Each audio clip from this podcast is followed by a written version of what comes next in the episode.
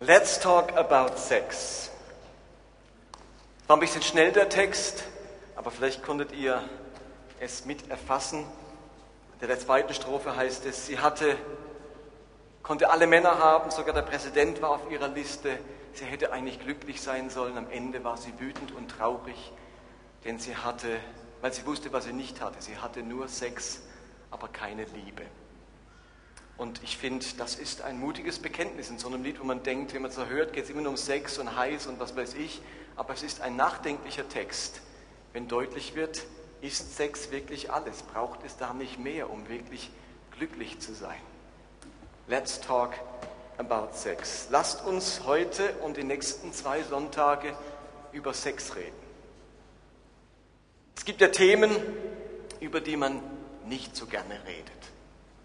Besonders die Schweizer sprechen nicht so gerne über Geld. Was man verdient, wie es einem finanziell geht. Über die eigene finanzielle Situation redet man nicht so gern drüber, ist sehr persönlich. Aber noch schwieriger fällt es einem, über Sexualität im Allgemeinen zu sprechen oder erst recht über die persönliche Sexualität zu sprechen. Sexualität ist mit unglaublich viel Scham verbunden.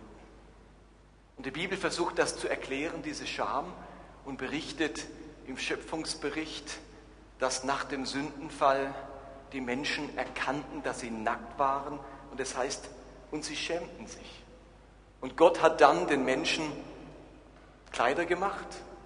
Und ab dann war tatsächlich Sexualität Privats, Privatsache, Privatsphäre. Es war ein Stück weit verborgen. Es war nicht mehr sichtbar oder in der Öffentlichkeit. Und sehr bald hat sich dann in der Menschheit eine ganz ausgeprägte Schamkultur entwickelt.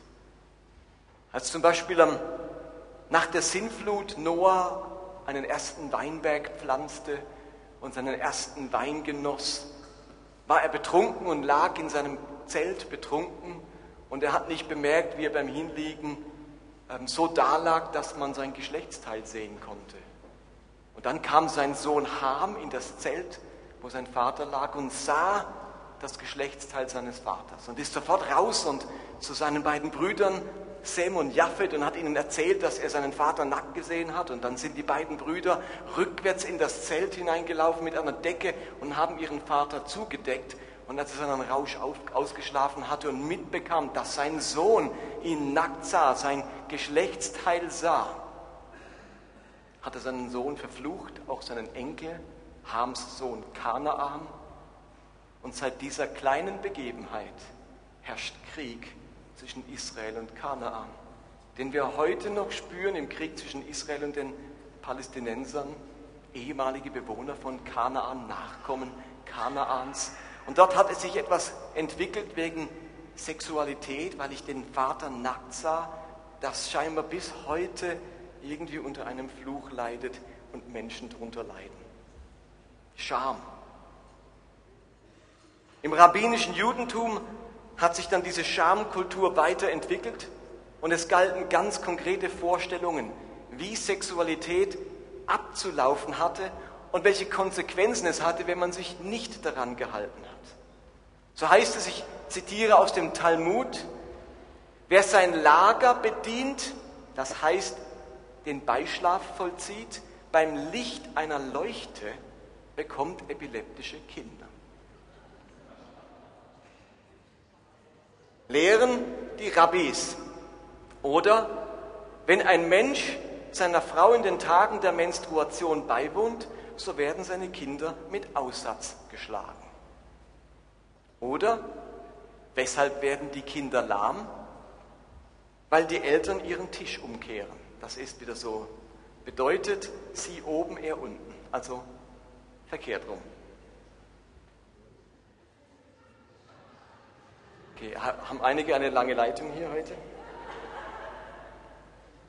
Weshalb werden sie stumm? Weil sie jenen Ort küssen, also weil sie an den Geschlechtsorganen sich küssen. Weshalb werden sie taub? Weil sie während des Beischlafs sprechen. Blind werden sie, weil sie auf jenen Ort, also die Geschlechtsorgane, blicken. Das war jüdische Lehre, rabbinische Lehre und ihr merkt die Schamkultur dahinter. Vielleicht versteht ihr auch, warum in Johannes 12, wo Jesus einem Blindgeborenen begegnet, die Frage stellt, wer hat gesündigt? Er oder seine Eltern. Und in der Hauptsache waren es eben dann die Eltern, wo man wusste, ich muss ja nur im Talmud nachschlagen, aha, der ist blind geboren, klar, was die Eltern im Schlafzimmer gemacht haben. Und dann werden ja später die Eltern herbeigerufen und als Beweis ist dieser Sohn wirklich blind geboren. Und dann, wenn er die Stelle liest, denkt er, warum sind die Eltern so abweisend, so distanziert, warum wollen die gar nichts wissen vom Sohn? Sagen, frag den selbst, ist alt genug. Weil die natürlich so schambehaftet waren, zuzugeben, ja, das ist unser Sohn, der wurde blind geboren, ist wie zugeben, ja, ja, wir haben beim Sex einander auf die Geschlechtsteile geschaut. Und das wollte natürlich niemand, deswegen haben die sich sofort zurückgezogen. Schamkultur. Witzigerweise in der deutschen Sprache kommt dann noch dazu, dass in dem Wort Geschlecht das Wort schlecht steckt. Und wenn es noch mehrere sind, ist es noch schlechter. Geschlechter. Ja, das ist so in unserem Deutschen.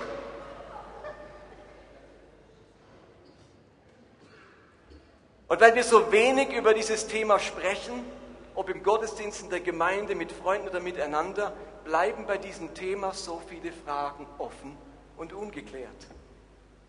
Ganz oft begnügen wir uns mit unreflektierten oder undiskutierten Antworten, denn das Gespräch darüber ist ja wiederum mit Scham verbunden. Und doch ist Sexualität Teil unseres Lebens, der sich nicht ausblenden lässt. Und wir haben jeden Tag in irgendeiner Form mit unserer Geschlechtlichkeit, mit unseren Geschlechtsorganen zu tun. Ob das beim Duschen ist oder bei dem Gang auf die Toilette, wir kommen nicht drum herum, täglich mit unseren Geschlechtsorganen zu tun zu haben. Beim Thema Sexualität, da stellen sich religiöse Fragen, es stellen sich psychologische Fragen, medizinische Fragen und soziale Fragen.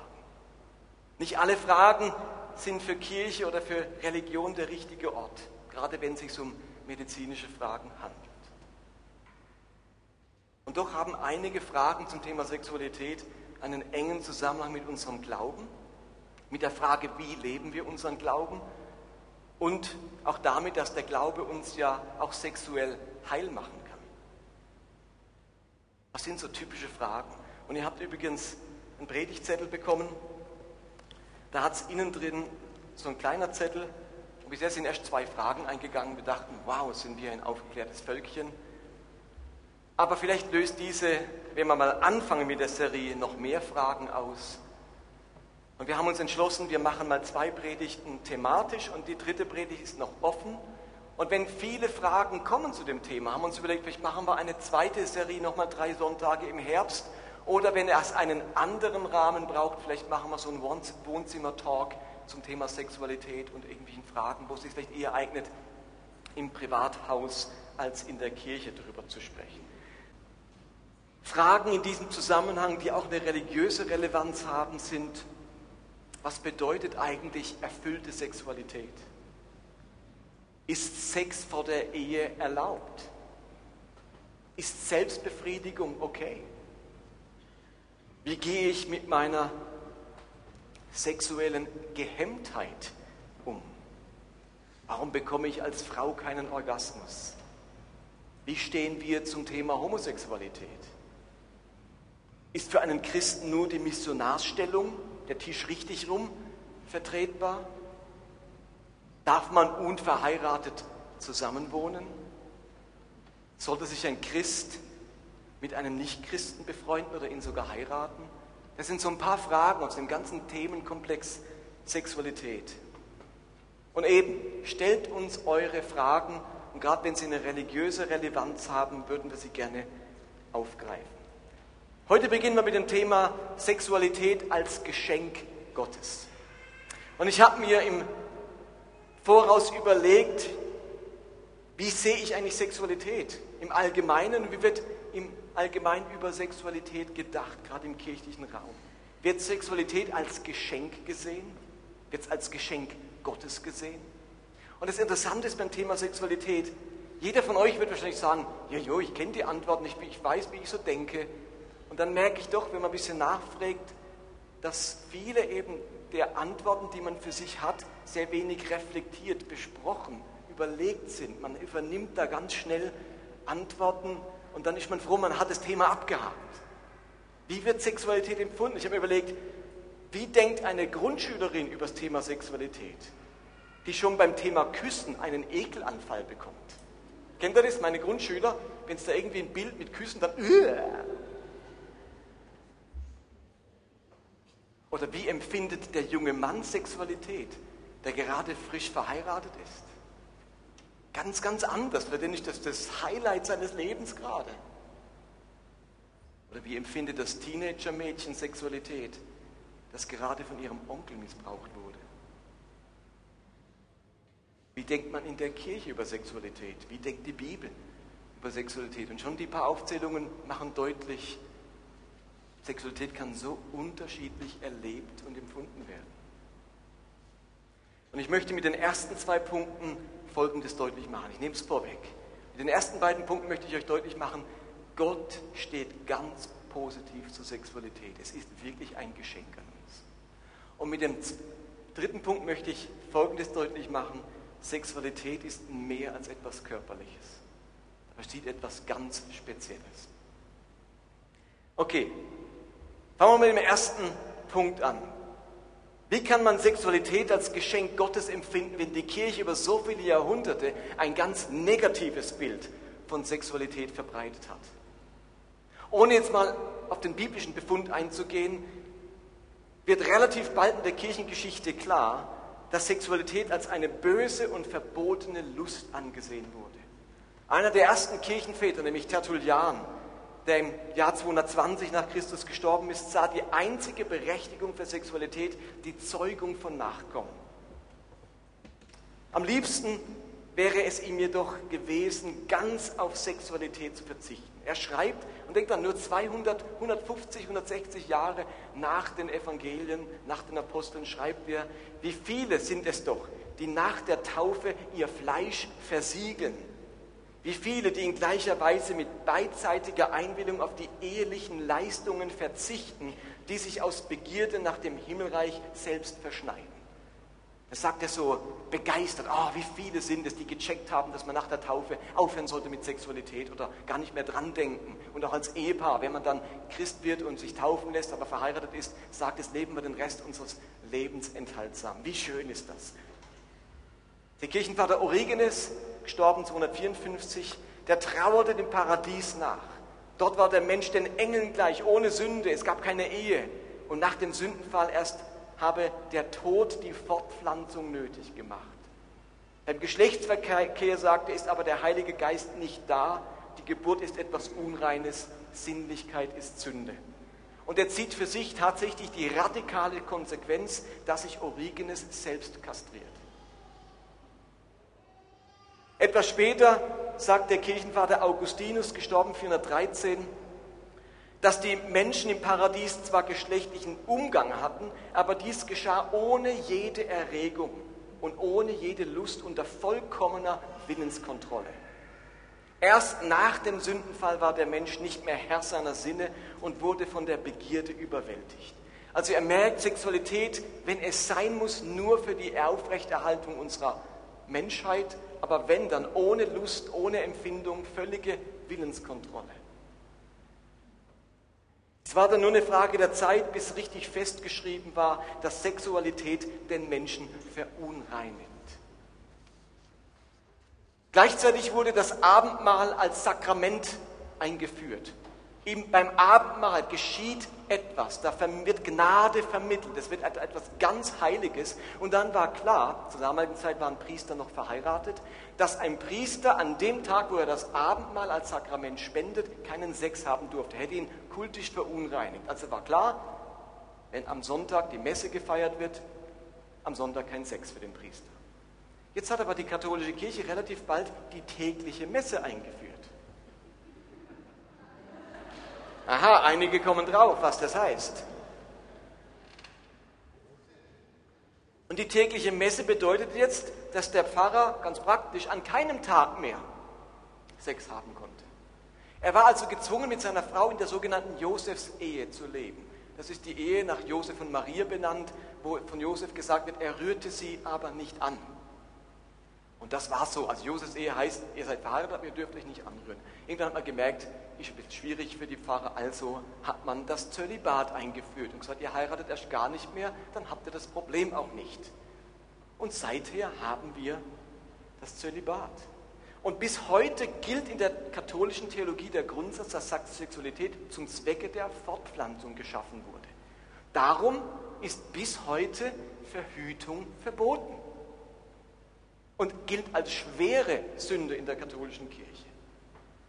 Und darum wehrt sich der Papst, wer auch immer es jetzt sein wird, oder der Alte natürlich auch so vehement dagegen, in Ländern der dritten Welt die Benutzung von Kondomen zu erlauben. Jetzt müsst ihr euch aber vorstellen, jetzt hat eine Familie vielleicht schon, weil sie gut katholisch ist, sieben Kinder.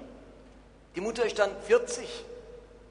Und es bleibt ihnen nichts anderes übrig, gerade in unseren Breitengraden, als dass sie verhüten. Und es nimmt der Vater eben ein Kondom und weiß, dass er damit schwere Sünde auf sich legt und nicht zum Abendmahl gehen darf, mit dieser schweren Sünde. Also geht er am Samstagabend oder am Freitagabend beichten, dass er ein Kondom benutzt hat, im Wissen, dass er es wahrscheinlich nächste Woche wieder tun wird, wenn er sich nicht entscheiden will, den Rest seiner Ehe keusch zu leben. Und dann merkt ihr die Schwierigkeit, die für Katholiken entsteht, wenn sie einerseits der Lehrmeinung treu sein wollen und gleichzeitig merken, es ist nicht realisierbar in meinem Alltag. Ich muss für was Buße tun, von dem ich weiß, dass ich es gleich wieder brechen werde. Aber es ist nicht nur in der katholischen Kirche so, in der Herrenhuter Gemeinschaft, Brüdergemeinschaft, Zinsendorf, haben sehr stark diese Sicht, dass Sexualität etwas Schlechtes ist, vor allem sexuelles Verlangen und dass es nur zur Zeugung geschenkt ist, übernommen und haben dann, wenn jemand bei den Herrenhutern geheiratet hat, sind die Ältesten in der Hochzeitsnacht ums Bett gestanden des jungen Ehepaars, um sicherzustellen, dass es ohne Lust abläuft. Und dann hat man ein Herrenhuter Nachthemd angezogen, das war ein Ganzkörper-Nachthemd mit zwei Löchlein und man hat dann das Nachthemd angelassen und die zwei Löchlein haben sichergestellt, dass es dann zur Zeugung kommen konnte. Aber wie gesagt, wenn die Ältesten ums Bett stehen, dann ist ja, das ist ja der Lusttöter schlechthin. Stellt euch vor, ich würde bei euch am Schlafzimmerbett stehen. und der Michel auch noch. Wenn also weite Teile der Kirche bis heute Sexualität nur als notwendiges Übel sehen, und in sexueller Lust etwas Sündiges. Wie kann man Sexualität als Geschenk Gottes betrachten? Ist, nicht, ist es nicht eher eine Strafe Gottes? Wundert es, dass gerade Christen mit dem Thema Sexualität Probleme haben? Was sagt also Gott zur Sexualität? Wie denkt er drüber? Gehen wir mal weg von den Kirchenvätern und von, dem, äh, von der Leibfeindlichkeit, die sich nämlich über griechische Philosophie ins ähm, Christentum eingeschlichen hat.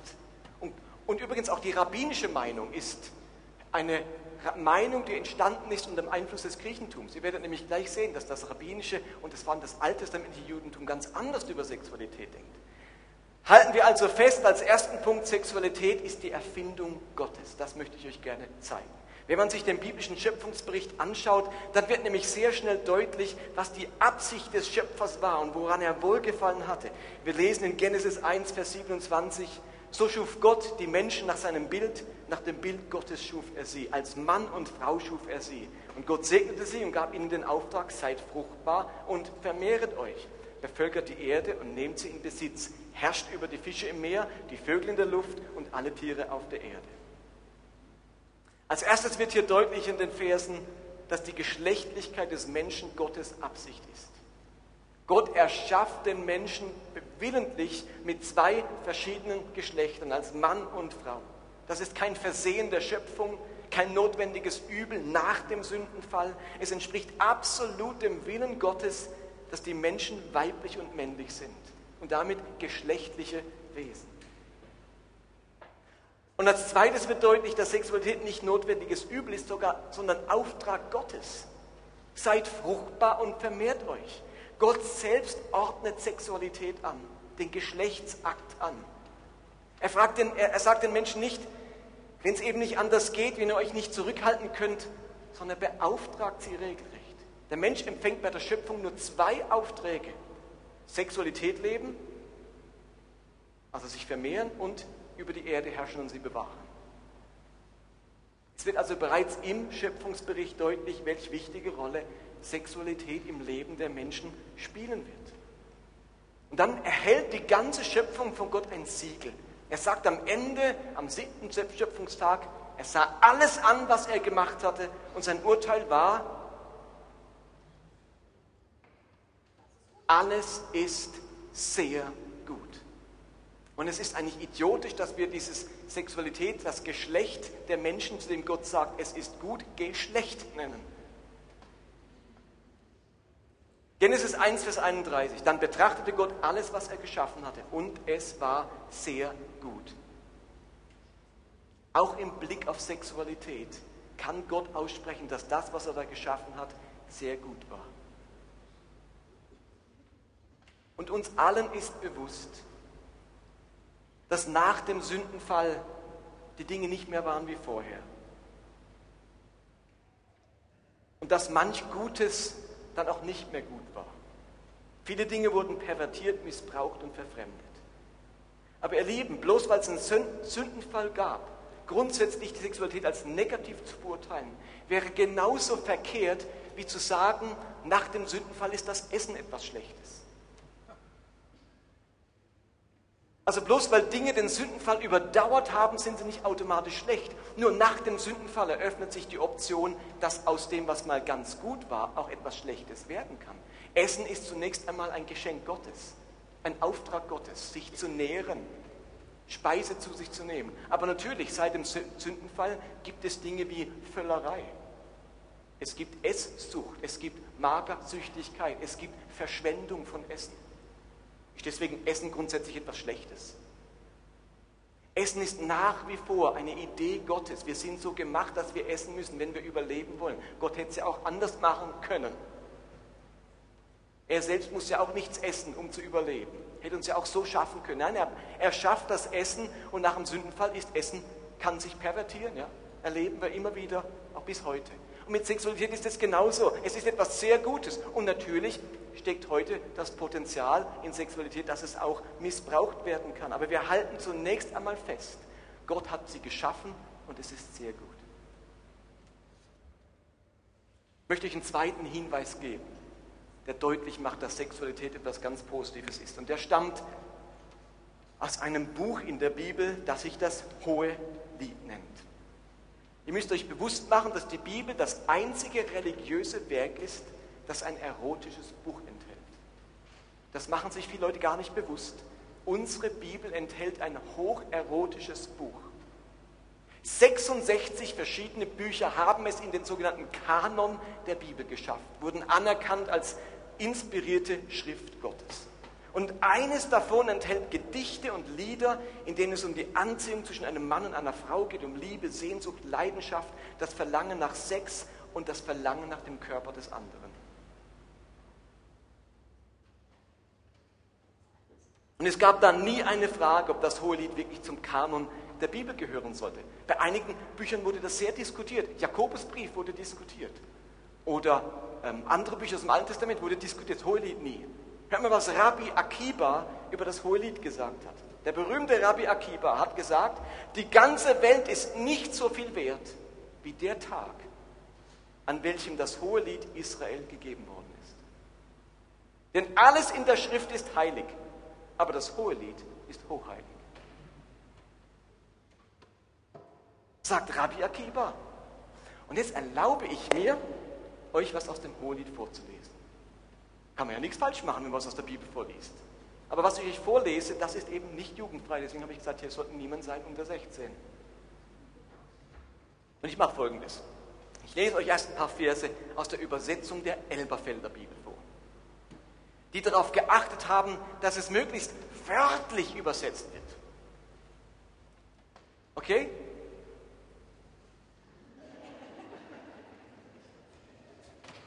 Hohes Lied 7, Kapitel 7, Abvers 2. Also, das sind so fromme Worte, die die wählen, dass kaum erotische Gedanken entstehen können. Den Übersetzern war es so wichtig, das wörtlich zu übersetzen, dass sie ein bisschen vergessen haben zu überlegen, was will denn der eigentlich sagen? Müsste man nicht im Jahr 2000 andere Worte und Bilder gebrauchen, angelehnt an die biblischen, damit der Sinn, die, die Idee von diesem Autor rüberkommt? Der Elberfelder schreibt so, wie schön sind deine Schritte in den Sandalen, du Tochter eines Edlen. Die Biegungen deiner Hüften sind wie Halsgeschmeide, ein Werk von Künstlerhand. Dein Nabel ist eine runde Schale, nie mangelt es ihr an Mischwein. Dein Leib ist ein Weizenhaufen, umzäunt mit Lilien. Deine beiden Brüste sind wie zwei Kitze, Zwillinge der Gazelle. Dein Hals ist wie der Elfenbeinturm, deine Augen wie die Teiche in Hesbon am Tor der erfolgreichen Stadt. Deine Nase wie der Libanon-Turm, der nach Damaskus hinschaut und so weiter. Ich habe mir gedacht, wie wäre es, wenn ich, als ich meine Nina gedatet habe, gesagt hätte, liebe Nina, dein Körper ist wie ein Weizenhaufen.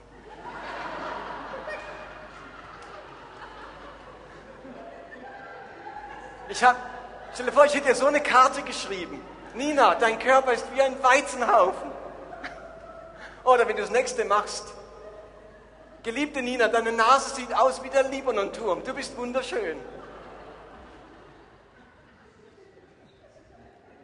Also ihr merkt vielleicht, die Elberfelder Übersetzung ist zwar sehr wörtlich, aber sie eignet sich nicht, um rüberzubringen, was dieser sehr erregte Salomo zu seiner Sulamit sagen wollte. Und deswegen habe ich geschaut, finde ich eine Übersetzung, die das ein bisschen besser ausdrückt, die versucht rüberzubringen, was der wohl gerade gefühlt hat. Und die diese Bilder übernimmt, aber in einer Sprache, die wir heute verstehen. Und ich lese euch diese Verse aus der Volksbibel vor.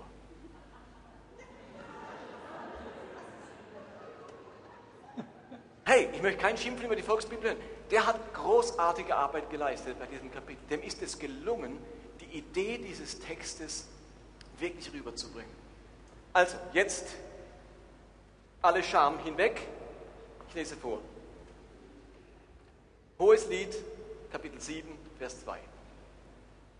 Es sieht einfach cool aus, wie du tanzt. Wenn du deine Hüften bewegst, das sieht echt krass aus. So als wärst du ein lebendes Kunstwerk.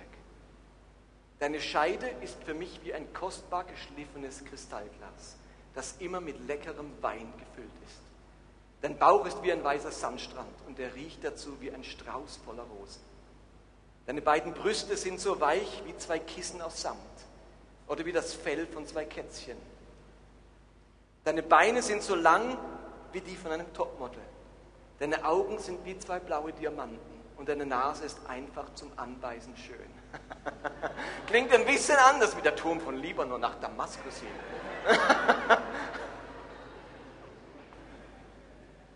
Dein ganzer Körper ist so traumhaft hübsch, du siehst aus wie eine Prinzessin. Wenn du deine, blond, deine blonden Haare öffnest, leuchten sie in der Nacht. Alleine nur mit deinen Locken könntest du jeden Filmstar verführen. Du siehst einfach nur geil aus. Keine ist so schön wie du dass du ausgerechnet mich liebst, kann ich nicht fassen. Das macht mich total glücklich.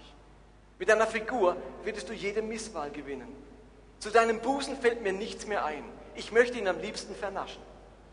Ich will mit dir spielen, ich will was von deinen reifen Früchten haben, ich will sie genießen. Ich möchte breit werden vom Rausch an der Liebe zu dir, an deinem Busen, an deinem Atem. Ich will dich trinken, ich möchte dich riechen. Du riechst so gut wie ein frischer Apfel. Deine Lippen will ich zärtlich auf meinen Lippen spüren. Sie schmeckt für mich wie ein süßer Tropfen Rotwein. Und sagt sie, ich gehöre nur ihm, meinem Schatz. Und sein Herz sehnt sich auch nach mir. Hey, mein Liebster, lass uns heute Nacht draußen pennen. Lass uns auf der Wiese in einem Zelt schlafen. Morgens ganz früh können wir dort spazieren gehen. Wir können nachsehen, ob es dort schon Blumen gibt und wie der Wein wächst. Lass uns checken, ob der Apfelbaum schon angefangen hat zu blühen. Dort will ich dich vernaschen, dort will ich mich dir ganz hingeben. Und wenn es vergleicht mit der Elberfelder, es ist von, steht alles auch in der Elberfelder, einfach in altmodischen Begriffen, aber die Idee dahinter ist genau dieselbe.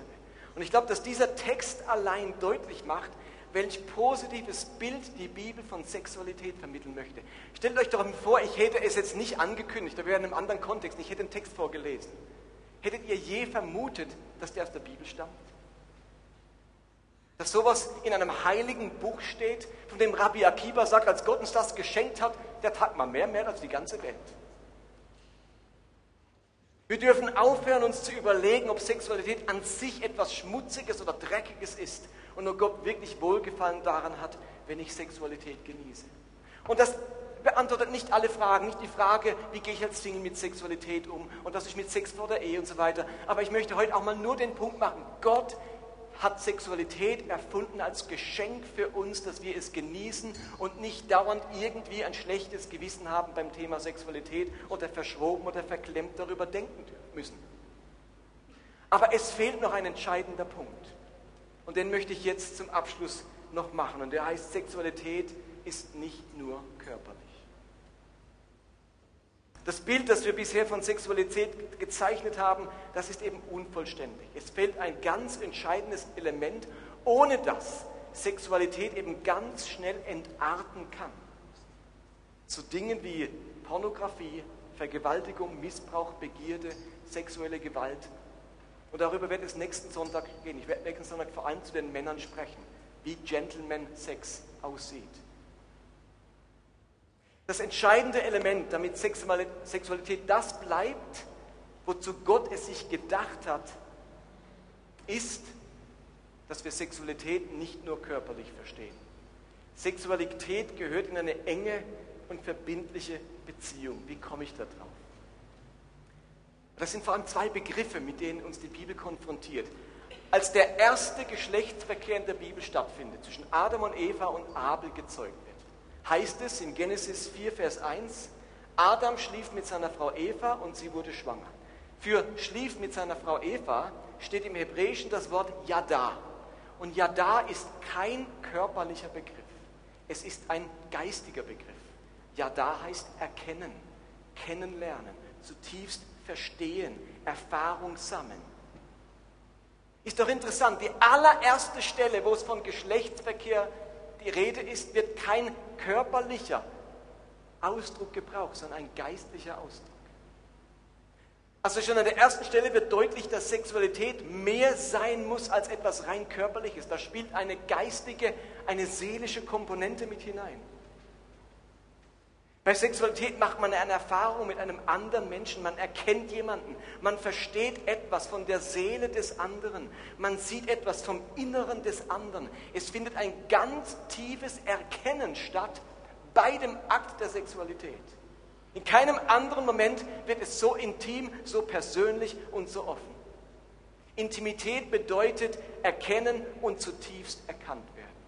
Intimität bedeutet erkennen und zutiefst erkannt erkannt werden. Wenn man das nicht versteht, wenn man das verpasst und in Sexualität etwas rein körperliches sieht, dann begibt man sich auf einen sehr destruktiven und schädlichen Pfad. Wer Sexualität angeht als etwas rein körperliches, der verletzt sich selbst.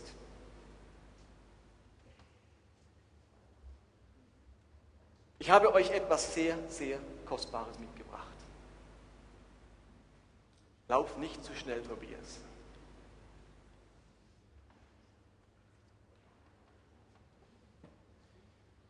Viele von euch wissen, was eine Stradivari ist. Es ist ein ganz besonderes Musikinstrument. Stammt von Antonio Stradivari, ein italienischer Geigenbaumeister aus dem 17. Jahrhundert. Seine Familie hat diese unglaublich erstaunlichen Instrumente gefertigt. Lange Zeit hatte man den Eindruck, so eine Stradivari, ihr Klang hat etwas Überirdisches, Mystisches, fast Magisches. Man hat versucht, sie nachzumachen und noch bis heute ist es nicht gelungen, den Klang dieser Geige nachzumachen. Sie ist heiß begehrt, sie ist unglaublich teuer, jeder würde gern eine haben. Vor einiger Zeit wurde die Stradivari versteigert, die Napoleon Bonaparte gehörte, für 3,6 Millionen Dollar.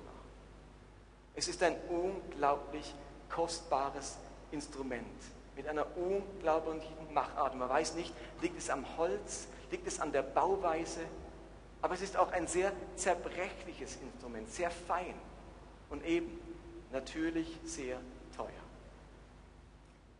Wer hier von den vorderen Reihen spielt ein Instrument? Esther. Würdest du mal gern eine Stradivari anfassen?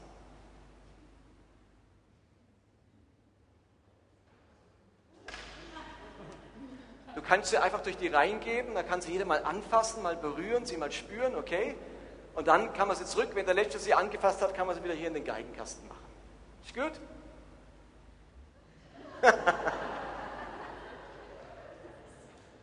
Würde jemand so etwas mit einer Stradivari machen? Niemand würde so etwas mit einer Stradivari machen. Du kannst sie gern wieder zurücklegen, Esther. Ich glaube, das alte Geigchen meines Vaters möchte niemand in die Hand nehmen.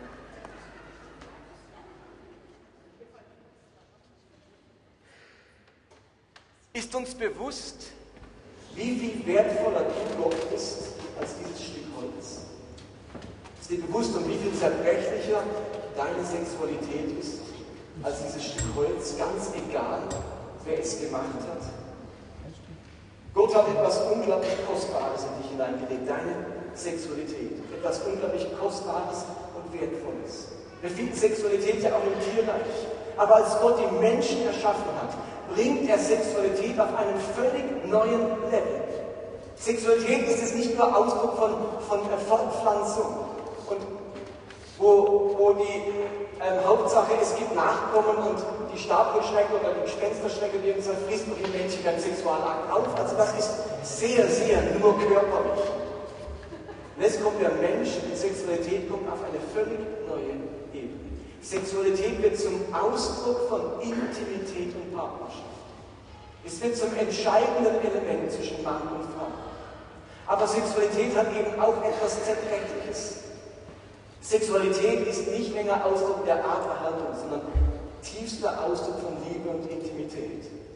Und weil Sexualität so etwas Zerbrechliches an sich hat, sagt Paulus etwas sehr Interessantes zum Thema Sexualität. Er sagt es den Korinthern, müsst euch vorstellen, die, Korinther leben in einer doppelten Hafenstadt. Kenchrea und Korinth, die Doppelstadt, hatten zwei Häfen. Und wir alle wissen, in einer Hafenstadt herrschen andere Sitten. Wo gibt es die berühmteste Sechsmeile Deutschlands? Welche, was für eine Stadt ist Hamburg? Eine Hafenstadt. In Korinth gab es gleich zwei Häfen. Die Hälfte der korinthischen Bevölkerung waren Sklaven und es gab unzählig viele Prostituierte für die vielen Matrosen in dieser Stadt. Prostitution, sexuelle Ausschweifung, eine korinthische Reeperbahn war überall anzutreffen. Und in diesem Kontext von einer Sexualität, die nur körperlich war, wo es nur um Lustbefriedigung ging, nur um den Akt und nicht um das, was Gott hineingelegt hat, dieses Ja da, diese tiefe Intimität. In diesem Kontext schreibt Paulus 1. Korinther 6, Vers 18, lasst euch unter keinen Umständen zu sexueller Unmoral verleiten. Was immer ein Mensch für Sünden begehen mag, bei keiner Sünde versündet er sich so unmittelbar an seinem eigenen Körper wie bei sexueller Unmoral, wie bei sexueller Unmoral. Oder Elberfeld übersetzt, fliegt die Unzucht. Jede Sünde, die ein Mensch begehen mag, ist außerhalb des Leibes. Wer aber Unzucht treibt, sündigt gegen den eigenen Leib. Paulus schafft hier eine ganz neue Kategorie von Sünde. In keiner anderen Sünde kann man sich so vergehen wie dieser. Und er will jetzt nicht sagen, dass ich grundsätzlich Sexualität immer was Schlimmeres. Ich will nur deutlich machen, bei diesem Thema kann man eben ganz tief innen drin etwas verletzen. Das ist nicht vergleichbar mit irgendetwas anderem, wo du machen kannst. Innen drin passiert da etwas. Du versündigst dich an deinem eigenen Sein, an deiner eigenen Schöpfung, an deinem eigenen Körper. Und wir merken das doch am allerdeutlichsten, wenn ein Mensch missbraucht wird. Wir alle wissen, dass es einen verletzt oder auch aufwühlt, wenn mir etwas gestohlen wird, wenn ein Portemonnaie wegkommt. Noch schlimmer, wenn jemand in mein Haus einbricht, das verstört, das verletzt. Aber all das ist kein Vergleich, wie wenn ein Mensch sexuell missbraucht wird vergewaltigt wird. Das zerstört etwas, verletzt etwas wie nichts anderes. Und Paulus sagt, diese sexuelle Unzucht, das ist die einzige Sache, wo, wo euch in einer anderen Weise etwas kaputt macht, etwas zerstört in eurem dringt tiefer in die Seele ein, positiv wie auch negativ. Und dann sagt er in Vers 16, denn wer sich mit einer Hure einlässt, der wird ein Leib mit ihr. So heißt es schon in der Heiligen Schrift, Mann und Frau, die zwei werden eins sein mit Leib und Seele. Das Wort, das Paulus hier gebraucht, für sich einlassen. Andere Besitzungen sagen, wer mit einer Frau, einer Hure schläft, wird ein Leib mit ihm. Das griechische Wort heißt Kolaro. Vielleicht kennt der Uhu-Kol. In Deutschland kennt man das, ist so ein Uhu-Stift. Das kommt von dem Wort Kolaro. Kolaro heißt in Wirklichkeit verkleben, zusammenkleben. Das ist der Fachausdruck für wenn man was zusammenklebt. Und dann sagt Paulus, wer mit einer Frau schläft, und jetzt bringt er hier nicht die Ehefrau, sondern die Prostituierte, wenn du mit einer Prostituierten, Prostituierten schläfst, dann passiert etwas. Da verklebt etwas. Innen drin, in deiner Seele, verbindet sich etwas zutiefst.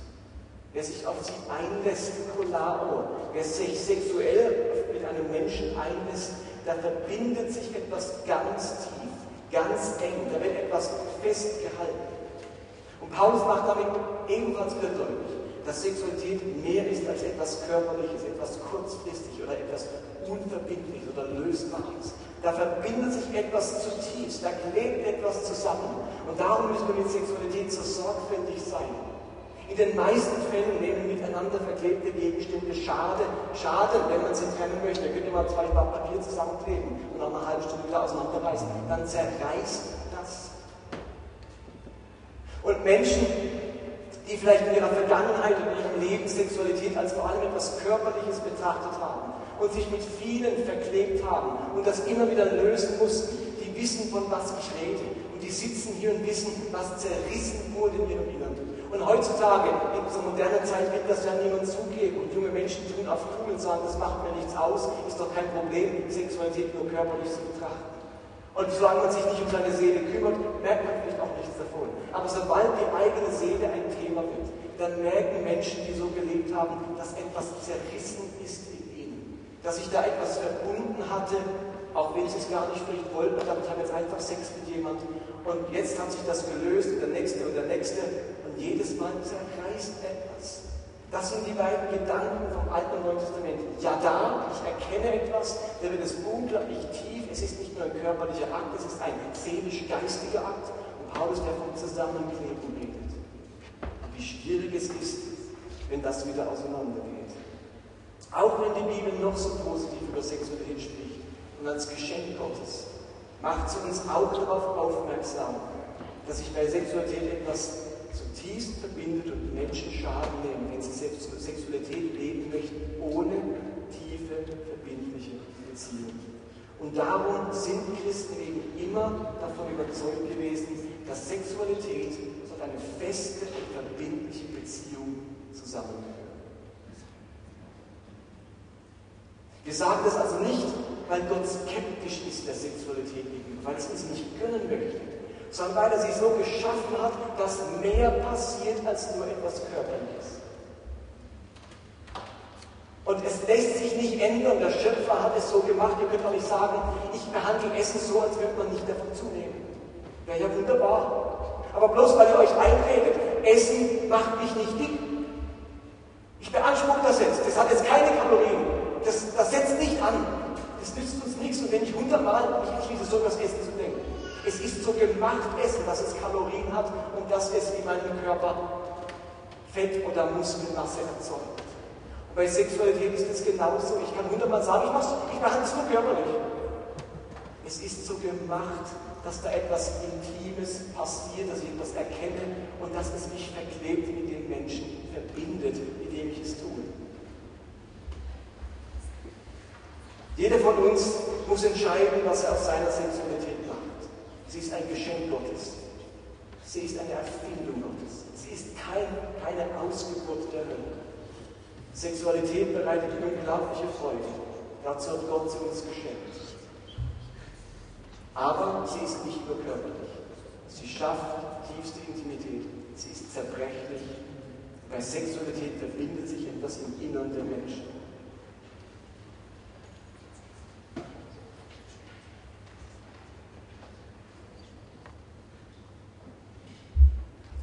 Möchte, dass ihr mit diesen Gedanken, dass ihr die beiden mitnehmt. Mehr soll es gar nicht sein. Es ist ein Geschenk Gottes und es ist mehr als göttlich. Am nächsten Sonntag gehen wir der Frage nach, vor allem an uns Männer, wie geht man mit Sexualität um im Angesicht der Sexismusdebatte, die gerade herrscht, mit Herrenwitzen, mit sexuellem Missbrauch, mit Pornografie. Wie stellen wir uns dazu? Ob es uns betrifft oder ob wir es miterleben woanders. Wie hat ein Herr, ein Gentleman Sex? Amen.